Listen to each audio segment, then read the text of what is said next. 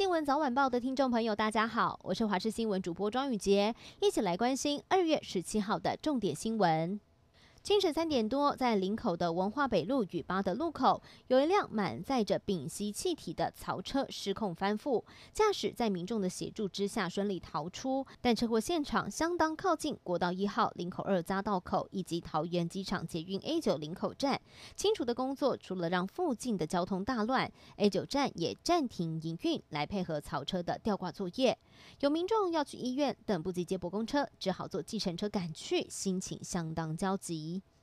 日本从今天开始施打辉瑞疫苗，来自一百间医疗机构，一共有四万名的医护人员来打头阵。这是第一批在日本上市的新冠疫苗。日本当局为了要加速流程，还简化了审查的手续，采用特例批准。目前在日本有超过四十一万人确诊，也有超过三十八万个人康复。有外电报道，施打疫苗是确保今年七月东京奥运能够顺利的进行的关键。不过，日本行政改革兼疫苗协调大臣河野太郎则表示，目前是以医护人员和银发族优先，因为数量的问题，他也不确定到了夏天的时候，日本有多少人能够施打完疫苗。而新冠病毒疫情肆虐全球，各国都为了疫苗抢破头，但是中国却频频传出有黑市的假疫苗流入市面。当局就发现有不法的组织是以生理食盐水和矿泉水充数假疫苗，还提供了疫苗接种的插队服务。有七十名的涉案人员被捕，获利的金额高达了一千八百万人民币，相当于七千多万元新台币。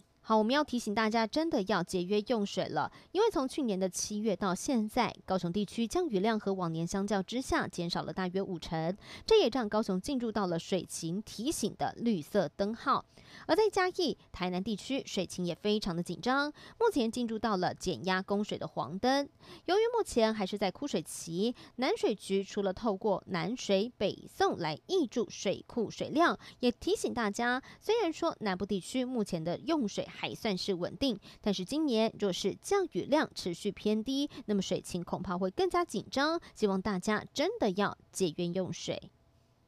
全球新冠疫情最为严重的美国，现在累计的确诊人数是高达了两千七百七十五万人。就连在太平洋执行任务的罗斯福号航空母舰，现在也通报有三名水兵确诊染疫。这三名确诊的水兵目前没有任何的症状，而已经在舰上隔离。至于密切的接触者，在接受了新冠病毒的筛检之后，结果都是呈现阴性，因此正在航行中的罗斯福号仍然持续运作中。最后要带您关心天气的消息了。今天强烈大陆冷气团南下，北部还有东北部地区一早气温就明显的下降了，其他地区早晚都偏凉。而今晚到明天，受到冷气团还有辐射冷却的影响，包含北部、东北部地区温度都偏低，其他地方呢早晚是很冷的。西半部地区日夜温差比较大，预计北部最低温将会下探十二度。而今天台湾的北部跟东半部地区都会有局部的短暂降雨，清晨在基隆北海岸也有。比较大雨势发生，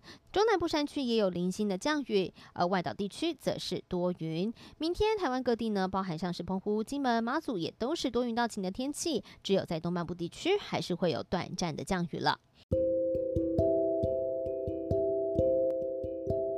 以上新闻，感谢您的收听，我们再会。